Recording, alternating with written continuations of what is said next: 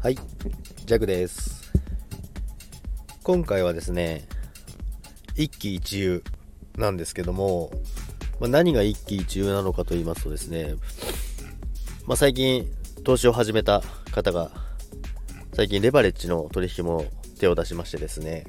でまあ、しかも仮想通貨のレバレッジなんですよね。まあ仮想通貨のレバレッジといえば、もう激しいのなんのっていうことなんですけども、昨日もまあ、一緒に車の中にいて隣で取引してたんですけども、もう、まあ、減っただの、下がっただの、もうやばいやばいって言って、もう、見てる方はめちゃめちゃ楽しいんですけどね。まあ、それを見ながらですね、まあ、一喜一憂、まあ、最初は絶対そうなっちゃうんですけどね、まあ、それを見てるこっち側としては大爆笑してるんですけども、まあ、結局、あの、全然、今日朝になったらすごいプラスになってるはずなんで、よかったですって言ってたんですけども、まあもうメンタルがハートブレイクしますとか言って いろんなこと言ってましたけども、まあいろんな物事に対してもそうですよね。その、まあスタイフに関してもそうですけど、なんかすごい配信してるのに再生数上がらないとか、バズらないとか、あの、いろんな話聞きますけども、まあそんな配信、音声アプリでバズるってあんまりないと思うんですけどね。やっぱり YouTube とかとは違いますから、その一気にどっかのタイミングでドカーンっていうのはそんなにないのかなとは思いますけど、まあ継続しててやっぱり認知が増えてきて、再生数のアベレージが上がってくるような感じなんですかね。あの、私も始めて1ヶ月なんで、まだ全然偉そうなことは言えないんですけども、まあそういうの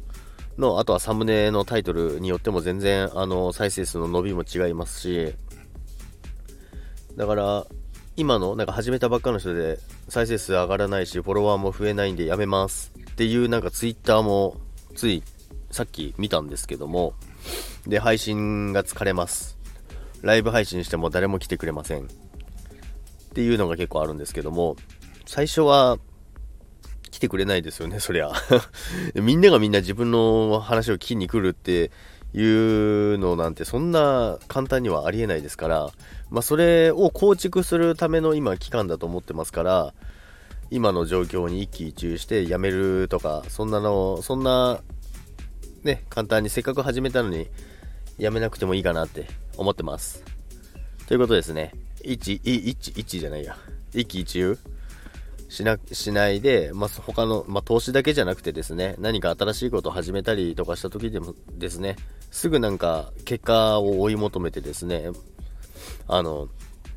それに左右されて自分の